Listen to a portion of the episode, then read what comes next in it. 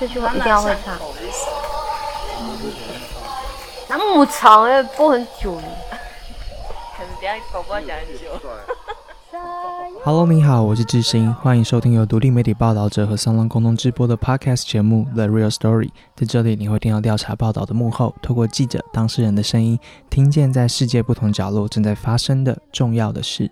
这一集是我们岁末专辑的下集，你听到的声音来自台东嘉兰部落。我们像跟屁虫一样的跟着本集的主角，花了一个礼拜的时间去了两趟，希望在二零二零迈向二零二一之际，记录一个我们觉得重要的故事。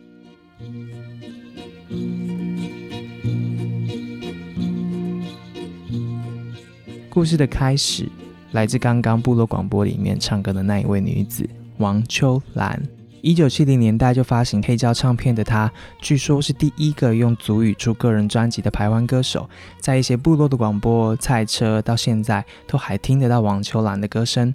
她也是当时台湾各地部落婚礼的第一女主持和歌手。在那个年代，王秋兰就开始坐飞机赶场了。在王秋兰四处表演的时候呢，帮她顾包包、当和声的是她的长女阿豹阿忍忍。虽然阿豹说那时候自己其实比较想唱玛丽亚凯莉，但婚礼上的那一些表演算是他们母女合作的开端。母女第一次出专辑要等到二零一二年，《东牌三声带》这张专辑来自于当时阿豹的外婆，也就是王秋兰的妈妈，感觉到自己身体状况不好，要阿豹赶紧回家录下外婆会唱的古谣，说是怕自己走了，十九个孙子的婚礼上没有人能够唱歌给祝福了。阿豹的外婆后来在专辑发行前就去世，却也从此开启了阿豹的另一段旅程。二零二零年的现在，出道四十多年的王秋兰和女儿登上金曲奖舞台，他们用一张足语专辑《母亲的舌头》拿下了金曲年度专辑、年度单曲、年度原名专辑三个大奖。要特别点出的是，二零一九年发行的这张专辑，王秋兰不仅担任文化顾问，也和阿豹共创，完成了大部分的歌词，这让王秋兰第一次入围金曲奖最佳作词，拿下中华音乐人协会的年度十大单曲奖。我们坐上了阿豹的车，往部落一路开去。接下来我们要听到的是王秋兰的故事，和阿豹从部落里如何开出一条新路的过程。哎，可是你们这样子每都要去现场哦？没有哎，这次其实我是第一次哎。但是你们应该是很兴奋吧？我们就很想做啊，因为你们很想要来台东，只要有花东，大家都很想。现场的 idea 真的很赞。跟你说，在这边就是会讲一些很奇怪的话，我觉得你们需要剪剪接很多。你你真的花很多时间在做古窑的这一些，应应该是从东排湾三生代那个开始算吗？呃，对。如果你纯就古谣声音来讲的话，就是那个 Nawa 的收音计划，对，等于是在一二一四年，就是我外婆然后接着收音的那一段期间这样子。后来还是会做，可是就是现在就变成古谣收音是一块嘛。可是有一些是，比方说他们喜欢我的创作，然后他们也想要像我这样创作，他们想要知道这个步骤是怎么完成的，所以我在今年就开了一个母语的。创作版跟拍了带，对，其实是一样的东西，都是培育啦，对，只是说我其实会蛮看他们的需求去做调整的。我感觉到，或是他们 IG 常常会分享他们的作品，他们会私讯我叫我听，然后给他们意见这样，对。那我就感觉到，哎，好像很多人，他们好像很需要，很想要知道这个一般我们做唱片的流程大概是怎样，那就开这个课，然后因为刚好也是圆明会的计划，然后他们就可以。不用负担这么多钱，要不然你一般要找这些，比方说蔡琳的混音师来告诉你混音的诀窍，这个对他们来讲是要很大一笔学费，然后还有来往台北的。对啊。所以那时候就跟拍了带一起合开嘛，然后我们就写了一个计划，就开了这个第一次的创作吧，然后就遇到很多很厉害的原住民，很恐怖，真的很恐怖，很恐怖。我们这一次因为办的是电音母语创作，所以来的原住民是我以前比较少接触的，我也我也不知道，哎，有这样一群的原名的呃清创人，他们来的时候是拿着一台电脑，然后就开始做音乐了。你可以借由这样的不同的音乐类型的课程，然后你会吸引到你以前没有办法吸引到的人。我们常常在说要互相了解、互相了解什么的，然后我觉得自己都会觉得我们原民。圈有一个很好的地方，是我们可以练习，因为我们有十六组嘛。说实在，一般大部分都是只是了解自己的族群多一点。然后像我会知道比较多族群，真的是因为我的工作的关系，所以我认识的族别很多。然后每一个族别大概都会有一个到两个好朋友，代表性的人物。你只要有一个头，你就可以往下抓嘛，你就可以问这样子。然后我觉得好多原住民跟原住民彼此之间其实都不了解。对，所以可能可以从就是自己的自我族群，你起码先知道自己的族群的人在干嘛。我看你之前受访的时候，有时候你在做呃收音计划的时候，有长辈会说，就等你很久了，你怎么现在才来？这样。对啊，老人家还在讲这种话，没有，因为他们就是会有很多。东西想要留给你嘛？对，像我就很羡慕婉婷的爸爸，他爸爸是都兰的头目，然后也是一个很重要的古谣传唱者。我刚刚就问了他一些我刚刚看到舞蹈里面的动作，我觉得很特殊的问题，他在告诉我那个由来。对对，就是刚刚我在跟他聊天的时候，我觉得很好，就是随时有一个健康的老人家可以问，然后他又很愿意分享，随时随地就有这件事情很幸福。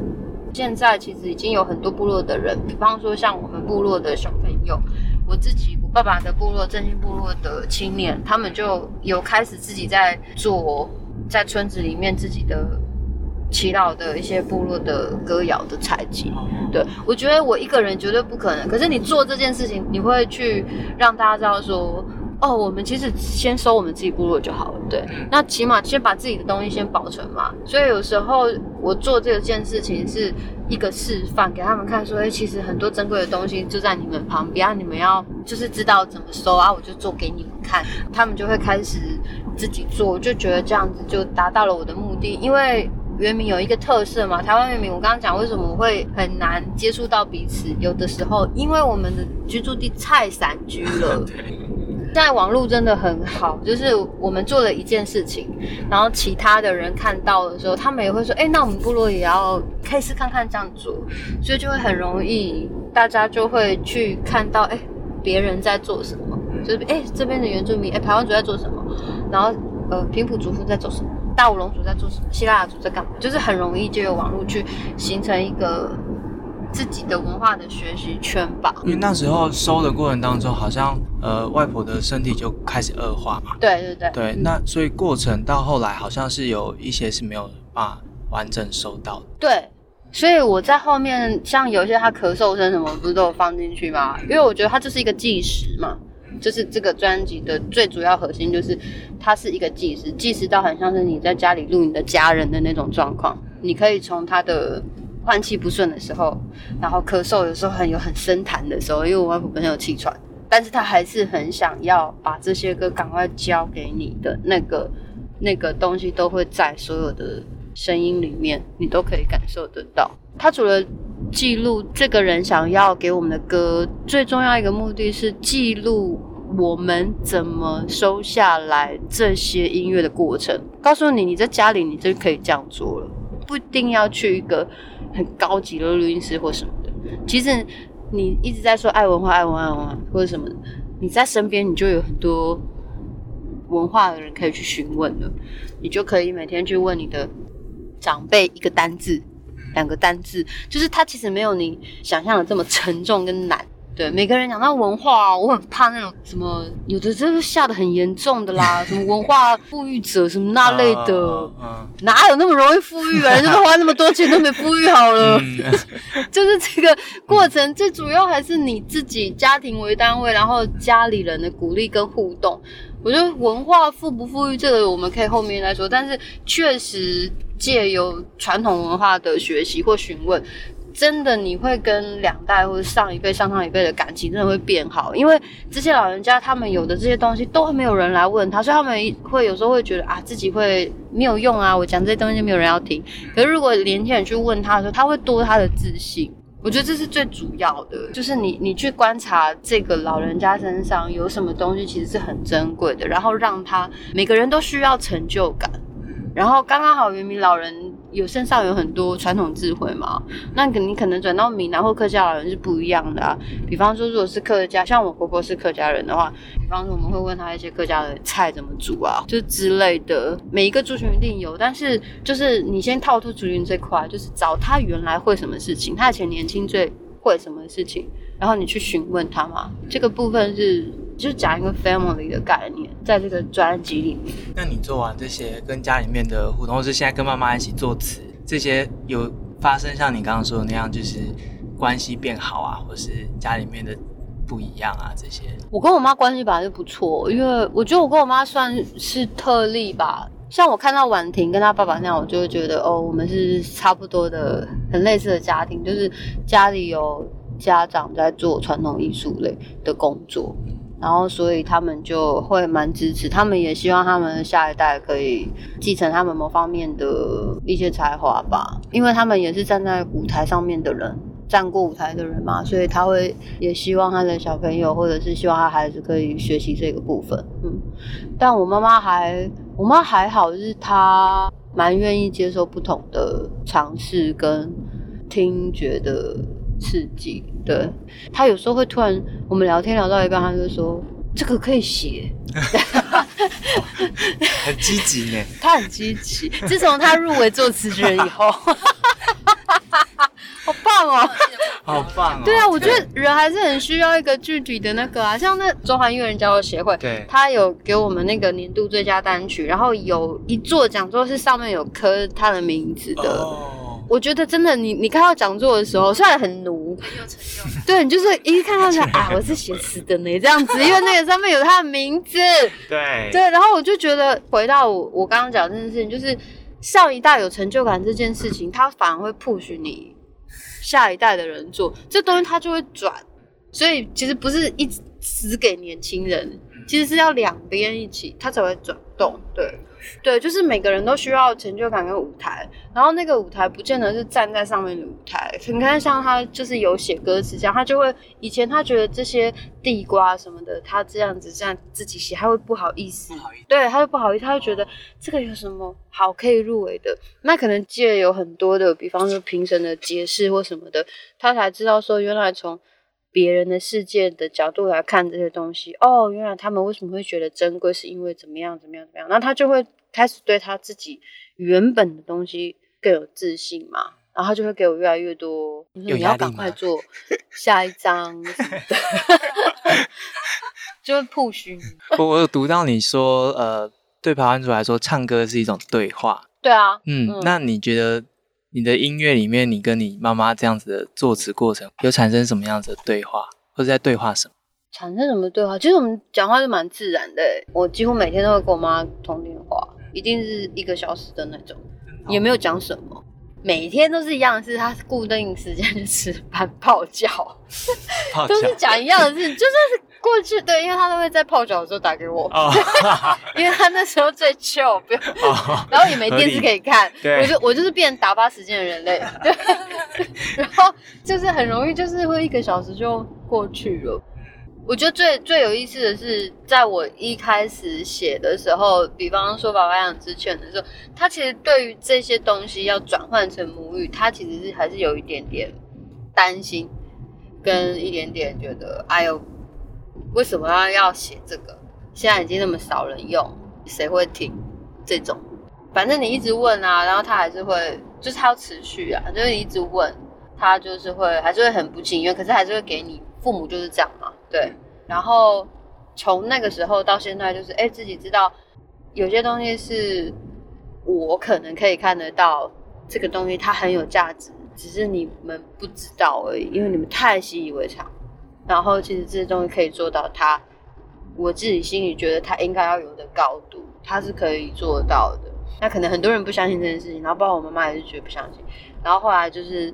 这样越来越多人，尤其是受不同族群的人喜欢这件事情，是给他们一个还蛮大的信心吧。要让他们相信这件事情，其实是，其实这个信心不是我需要，他们比较需要，因为我一直觉得可以，就是可以啊。所以是反而是因为我需要他们也有信心以后，他们才会开始灌溉我嘛。因为我们可能呃有一些出国表演的过程，所以我们知道每一个国家的原民文化，它可以在世界上面或是在一些。国际场合上面，他是怎么样被重视？但是在台湾，他们如果没有时间，然后我们也没有办类似这样的国际型的原住民音乐节的话，基本上这边的人他们还是会觉得自己文化是次的。我觉得差别在于这里，所以出去看看是很重要、很重要的。因为原民音乐人受现代的文化冲击，这个是不是只有在台湾发生的事情？是。有时候你一直身处在这边，你会自己的圈圈，你就会很容易用自己的角度去看嘛，就会觉得自己是世界上最可怜的人，受到很多压迫。可是后来你出去看的时候，你就会发现，哎，其实这个问题是像现在肺炎，大家都共同面对。然后你就会去看说，哎，那其他的原民音乐人，他们想要创新的时候，他们会怎么做？比方说，纽西兰的音乐人啊，或者是澳洲的原民音乐人，因为我们是南岛语系的嘛。比较详细，就想说他们应该也会有一些不可能只唱传统的吧，他们一定也会想要做一些融合。我就会去查，就可以知道说哇，原来其实这个东西它是可以扩展到很大很大的，对。但是你知道了以后，你要把这个东西放在心里面，然后还是要从最基本的开始做，因为跟你一起工作的这一群族人，他们或者是我的我的母亲，他没有机会去看那样的事情。你放影片给他看，他也觉得不关我事啊，都是阿兜啊。嗯嗯，所以他从台东市往南开，我们抵达了嘉兰部落，终于见到了王秋兰本人，也就是阿豹所说现在时不时就有创作灵感的创作人。王秋兰和阿豹两母女最后坐在一张张来自县长官员的大红祝贺字条面前受访。我们负责主访的同事新颖说，他非常紧张，反而是曾经当过电台主持人的王秋兰。若有似无地带领着对话的前进，让我们也感受到了这一位部落黑胶女歌手的魅力。我们的对话从他们母女的创作开始问起。哦，一个哦，那平常就是通话会聊一些什么吗？是平常乱聊，乱聊，就很无意义的。你在干嘛？你吃饱了吗？你今天好吗？很好。那吃很多吗？有两碗饭。哦，那真的很多，大概是这种。闲聊了，母女的那个闲聊，没什么内容的。所以这个习惯已经维持几十年。对，只要他有空，时间允许，他就会打电话。嗯，就是自从是那个啦，赖不用钱这件事情，他们会用赖啊，老人家现在很会了。对，那赖是阿宝你教他用怎么用的吗？我妹妹，我我跟我妹妹都会教他。对。那这些聊的内容是怎么样变成你们创作上的灵感的？是最主要是是我后来觉得这样子也可以创作，因为以前的人像他们以前有很多生活的歌谣嘛，其实那些生活歌谣也是你要细讲的话也是蛮无聊的，就是 那现在就是没有这么单纯的生活歌谣，然后我就想说，我们现在的生活大部分就是可能跟上一代就是从聊天当中截取一些。灵感就是我们现代这种歌谣，对，所以就把我们讲讲电话的一些记录啊，然后还有比方说，我跟他聊天会说，我们讲一件事情，我就会问他说，比方说今天发生什么事件，你说啊你觉得这个怎么样？他就会讲他的看法，然后我也会说我的看法，这样子，然后就觉得这个同一件事情，然后或是借有一首歌可以了解不同时代的原住民妇女。的一个小小缩影，我觉得是蛮蛮有意思的。啊，我妈妈反正她也搞不清楚，我叫她干嘛就干嘛，也是比较好。有些家长会有很多自我意识的感觉，不是？可以举一个例子吗？刚刚讲，比如说不同时代对什么意？比方说，我如果要写一个歌，最近我们有写一个歌很有意思，我就问他说，我想要描述我看一个女生从背后看她，然后在他们传统是不会。比较少用这种角度从背后看人，没有礼貌。对，为什么要从后面看？对他就会。这是我们的传统的对一个人的尊重啊！你就是表示你很轻视他，就是你从后面看他，第一眼就是从后面看，为什么不前面看呢？嗯看他的眼睛，漂亮的眼睛啊，那么好的轮廓啊，那么可爱的嘴巴啊，是不是？后来我就跟他解释说。这个背后看人有一点很像是，其实我们的长辈会观察我们在做什么的那种背后看人，不是一直从背后偷瞄的那种，是是那个角度很像，像我们有时候在做家事或什么的时候，长辈他们可能就会坐在这里嘛，彼此在那边打量，跟说啊那个是谁的小孩子，真的是很会工作呢，你看他们会扫地，就是这种是这种背后，然后他就才明白我讲的。那个是什么意思？那可是从背后看人这个主题好了，我先用主题来称呼他，对，然后你就可以知道说，哦，原来以前你这样开放性问他的时候，他就会告诉你，原来传统排湾族是不会这样形容，所以我们在写歌词的时候就不可以从这个，如果你要用排湾文的话，你就不能从不礼貌的这个角度去切入，对，你要从另外一个方式。后来写出来了，他也觉得很有意思。不是他有想想过的那种角度，对。然后大部分我很喜欢跟他聊天，就是像一到十很简单，也是因为我想要他去想他以前的事，会去跟他多聊聊。还有一要避免一个东西，就是我们现在的这代原住民还是基本上我们相处的还是比较现代的环境嘛。有的时候，不管是西方的价值观，或者是外来的价值观，有时候不知不觉潜意识会影响，你会忘记，所以你我都会要问他，就是我就会回去，就是你要回去，你要一直问他说，哎，那这样会不会偏离我们自己？有时候你自己不自觉的，为了要创新而，就偏离一些本来不像这个族群应该要有的样子的时候，就会问他。所以我我们写的东西主题是借由聊天比较多，对，然后再决定。像最近我们很想要学的，写的是瓜牛的歌。瓜牛的歌为什么？瓜牛在原住民的那个是动作慢的意思。应该在任何族群都是动作慢。不一定啊，泰雅族哦，对，泰雅族可能觉得瓜牛很快。对，很快啊。阿美族啊，他们那边海边没有阿美，没有没有瓜，为什么会觉得瓜牛很快？每个族群，每个族群对这个解释不一样。对，他的那我们。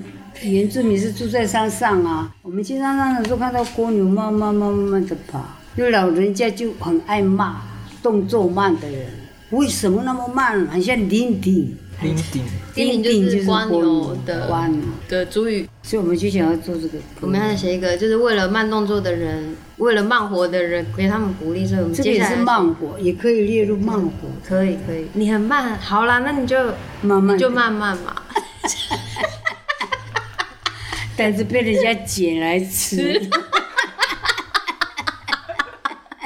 什么有要鼓励的意思？鼓励的意思呀？应该没有要鼓开玩笑的，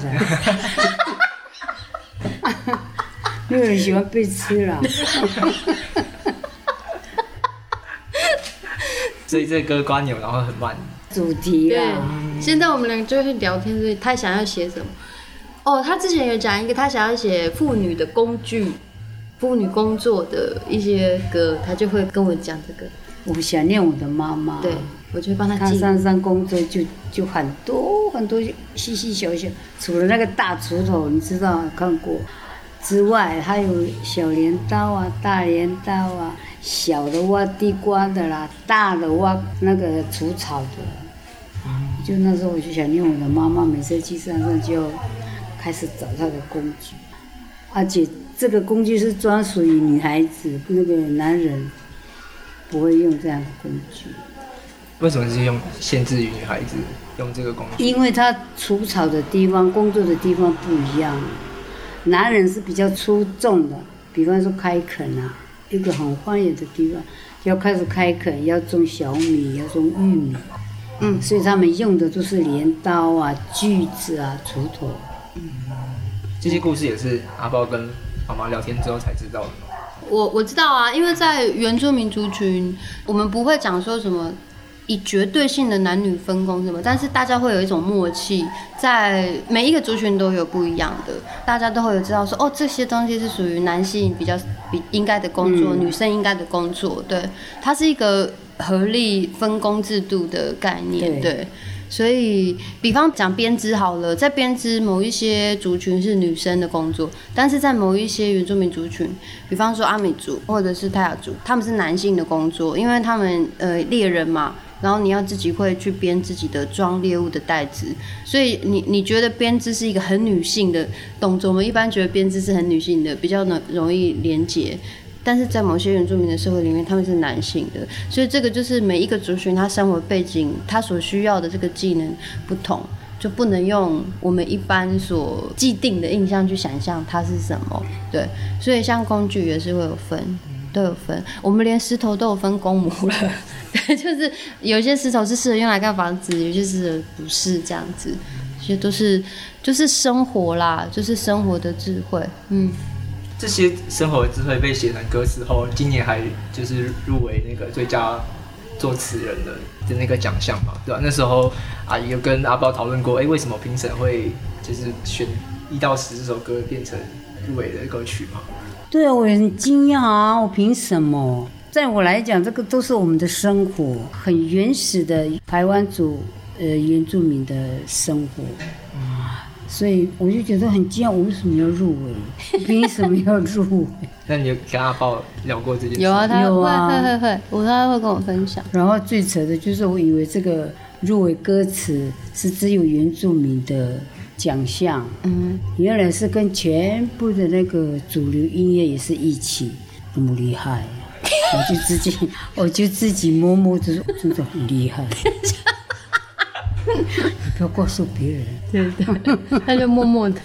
但那时候你们有讨论，如果真的得奖了，那时候你们的上台的感言要讲什么东西吗？有，他有练习。他本来是说啊，我一定不会得奖。我是说，对我们可能不会得奖，但是还是要准备，以防那个万一的时候，你如果上去什么都不知道，你会后悔。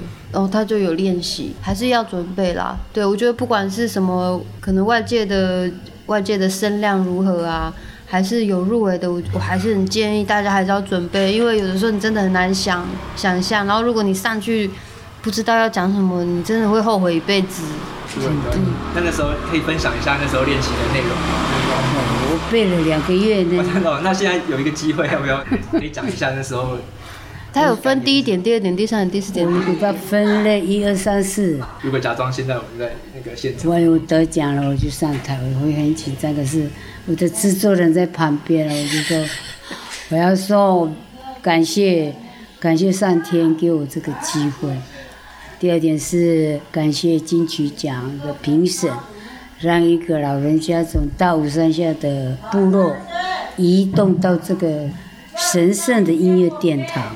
第三个是我要感谢我的家人，感谢我的呃这张专辑的所有的工作人员，你们是最棒的，你们是最棒的。然后第四就是我要感谢，我要祝福所有全天下的家庭，因为这是讲家庭，祝福他们有一个平安喜乐的每一天。最后要祝我要跟所有的妇女会。妈妈们一起分享这一张专辑，我们得奖了。这一张专辑是母亲的舌头，我要跟你们一起分享，恭喜我们伟大的妈妈，谢谢大会。我就有跟他讲说，他要他要准备啊，我就就不管他。快到的时候，我有跟他说，你用赖录一个，我听听看，因为我很怕他会有讲错或者什么的。对，对，乱讲啊。对对对。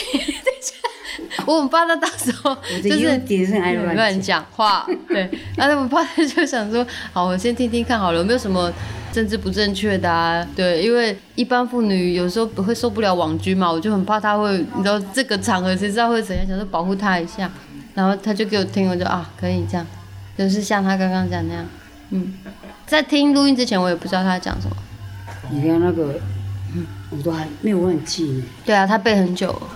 嗯，哎，妈妈以前在当歌手都有类似的经验嘛，就是得奖或是要发表感言。我们这个没有得奖的啦，我们没有什么得奖，那个只有那个乡公所 歌唱比赛，像我们这个小部落，奖金一千块、两千块那样。他洗衣精。嗯，可是我还是主持人那我不能参加，不能报名啊。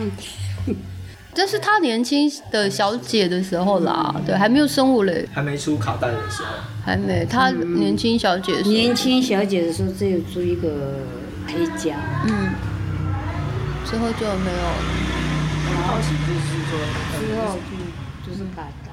因为以前阿宝之前讲过说，当时连洗衣金和一千块奖金都没有机会拿到的王秋兰，如果能够来到台北、台中、高雄，或是任何一个阿豹在各地表演的场合，他会看见自己每天聊天的内容，怎么在现代社会里面安慰着这一些连台湾语都听不懂的人。《s i z e Learn》这首歌是其中最为人传唱的歌曲之一，也变成了一些年轻人现在互打招呼的用语。《s i z e Learn》是加油的意思，是阿美语。我接下来想用华语特别念一下这一首以阿美语和台湾古谣创作而成的歌，翻译过后的意思。《s i z e Learn》，加油吧！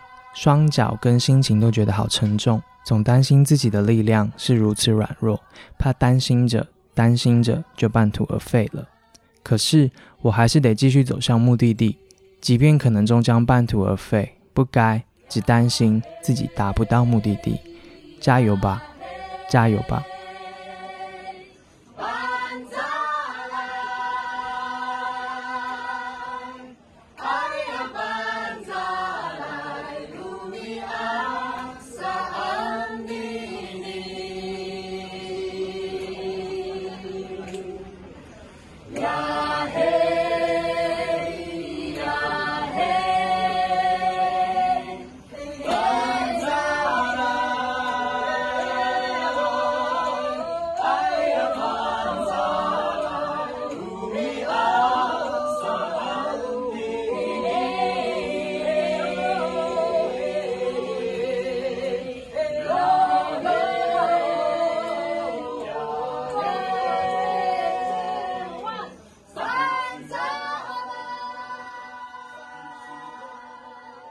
想要写一首歌，是可以原住民之间的语言一起唱的嘛，不同的语言。那个时候设定就是想要有除了台语跟台湾语，然后台湾语可能可以跟阿美语啊。为什么会阿美语？是因为我阿美族的朋友比较多，然后也跟他们学习母语的单字比较多，常常听到他们讲加油。那什么时候会讲加油？一定是在某些人他遇到不顺遂的时候嘛，所以就是一定要有个目标的感觉。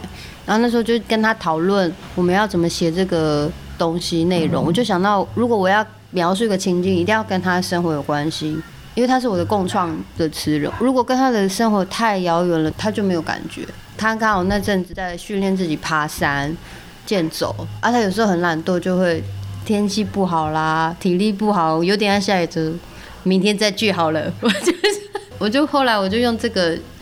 叫他跟我一起写，我说好，那我们就用你爬山这件事情。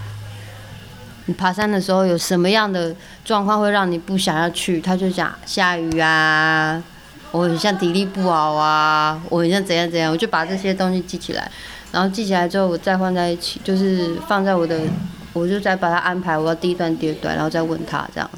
对，所以他其实没有什么很艰深的道理啦。我的歌其实都在讲很很生活、很真实的。经验为什么？因为我的共创人对于他生活以外没有经验的事情，他没有感觉。我们没有办法捏造，像他一样会捏造很多事情。什么捏造很多事情？是从很多不同的角度去看。我一定要经历，我要经历过的那个生活，我才会有灵感啊。对啊，这个就是生活歌谣。生活歌谣就是在讲你生活，以前的人也是这样。他们在讲他们生活会发生的事情，所以他们会有很多哄小孩唱的歌啦，背娃娃的歌，去山上工作的歌，除草歌，这是都是真实发生的事情。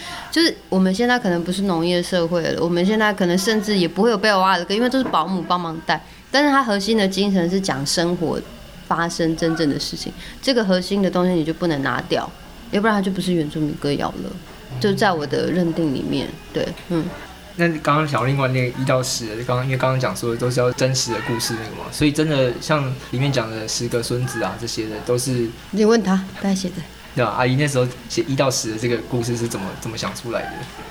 这个也是我的我的那个生活啊，从以前小姐的时候，当然这小姐的时候会有那个单恋的放在心里，不能让爸爸妈妈知道的，所以前面第一个是。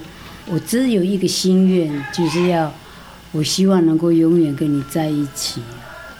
然后在这个心愿里面，第二个，你妈第二个了，啊，几级？意大利乌巴罗抓出啊，马路三一点啊，巴德马米林，这就是两个人到永远。就路奥布拉蒂啊，巴蹭蹭蹭蹭蹭。三个地瓜刚刚好，西巴德瓦一个人一个，三个的话就要一个人吃一个半。嗯这个半对排湾族来讲很很有意义，表示这个另一半不吝啬，一定要吃一样多一样大这样子。西巴德这个也是爱的表达。然后四个巴萨，巴萨就是太贪吃了，已经那么穷了，还要吃那么多干什么？就是太撑了的意思。立马阿瓦两五个，个五个不必出家了我生了五个孩子，都非常的有力量，很勇士，他是一个勇士。然后他们很会去抓猎物。以前在原住民的社会，很会抓猎物的男人是勇士，因为那时候没有什么物资啊，就是只有去打猎，所以他们是非常勇士。啊，七个阿百吧，七个吉拉乌嗯，就刚刚好他们吃，阿鲁阿咖喱棒，就是八个斗笠，嗯，让他们不会晒太阳，嗯不会淋雨。西巴阿嘎吧，虽然是小小的，可是已经遮到了。嗯，啊，其他的淋雨没有关系，最主要是不要淋你的头。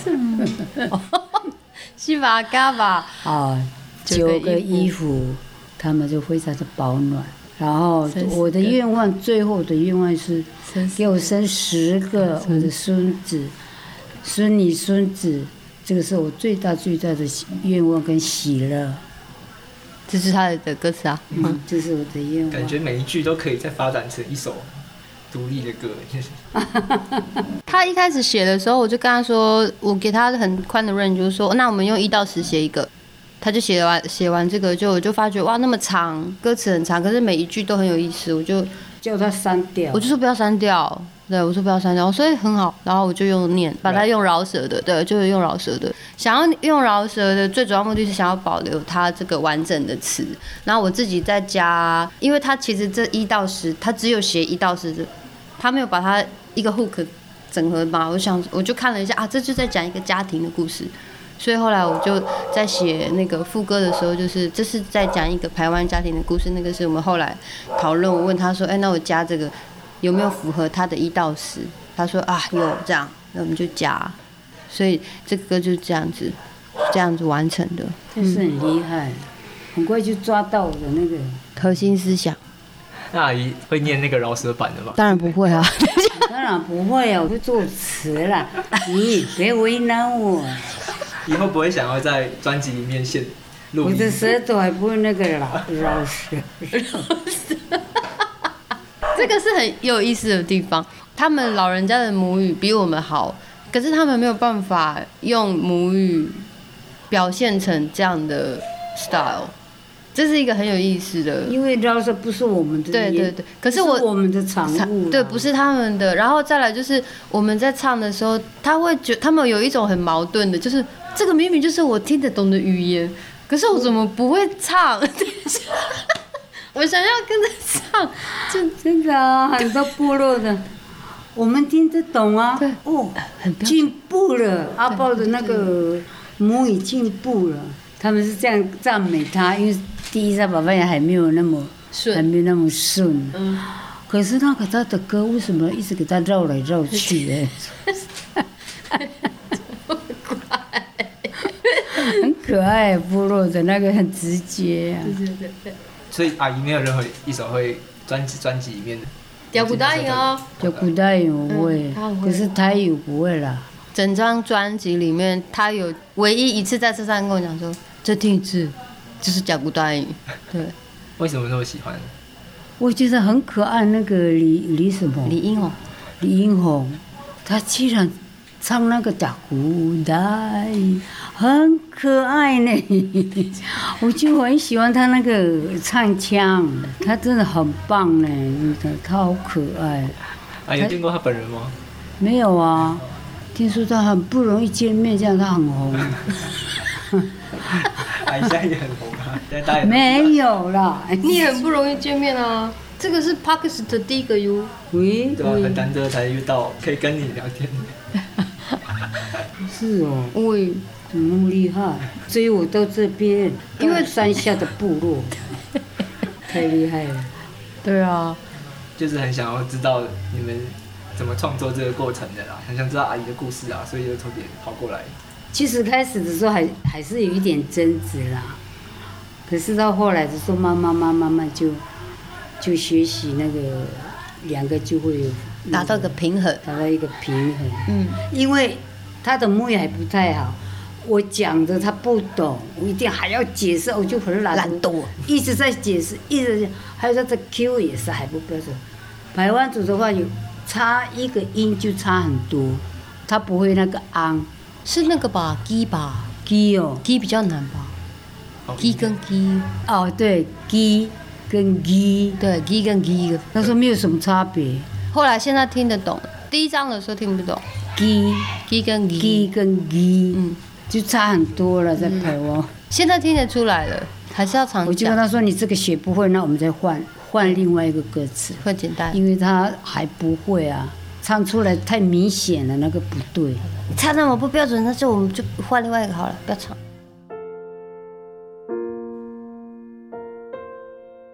这一趟跟着阿豹回家的旅程，你应该跟我们一起看见了这位台湾女子是如何在不同的世代之间，在不同的语言之间，在主流流行跟传统歌谣之间，站在了一个奇特的位置。她的脸书上会用自己的人气开设空中母语教室，拍足语的教学影片。她也用自己的人脉教原名电音、录制唱片。遇到社会上有族群间互相歧视的情况，网民们还会请他开示。他戏称自己是超连结，人们透过阿豹、阿忍忍这个名字互相看见、互相了解。忙碌的他后来大方的说要载我们去火车站坐车，路上还请了我们一顿晚餐。就在面店里面，我们一边喝着手摇，一边配着辣酱卤味聊天，竟然发现我们在高雄念的是同一所国小、同一所国中，只是原住民身份的阿豹成长经验跟我不太一样。我不会因为肤色、长相被其他学生的爸妈拒于门外，也没有因为跑得快，在五岁的时候被老师叫去帮忙收汇钱。一边吃面，阿包一边回忆，那时候唱片公司倒闭，他离开乐坛之后，成为护理人员。他很早就看见了生老病死，所以他不想浪费任何的时间，弹性的接受各种可能，做自己喜欢的事。这些包括了主持圆明台的节目、出外景、接戏，甚至是开玩笑一样的接了一个义工的角色。他说超方便的，他都不用化妆。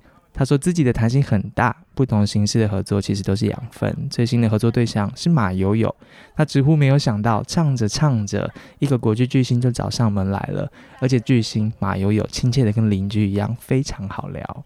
十几年来的历程，阿豹在不同世代、不同文化，在主流跟边缘之间不停的转换。很多年轻人会找他咨询，问未来该怎么办，他是怎么回答的呢？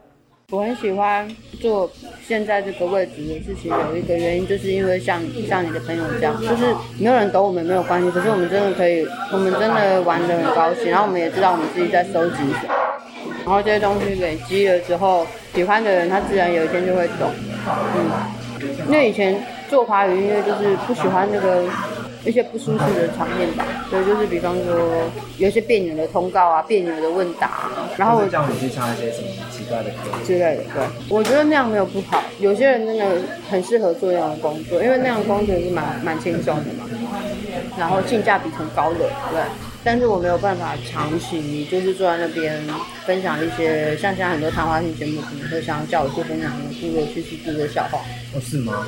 对啊，他们还是会有这样的刻板，所以我跟你说，某一些人他跟你真的是平行线，他就知道说，哦，现在有一个原住民歌手，然后今年得了一个奖，他们我们来敲他的谈话性节目，然后就还是会有人会跟上来参加，然后就是唱歌什么的。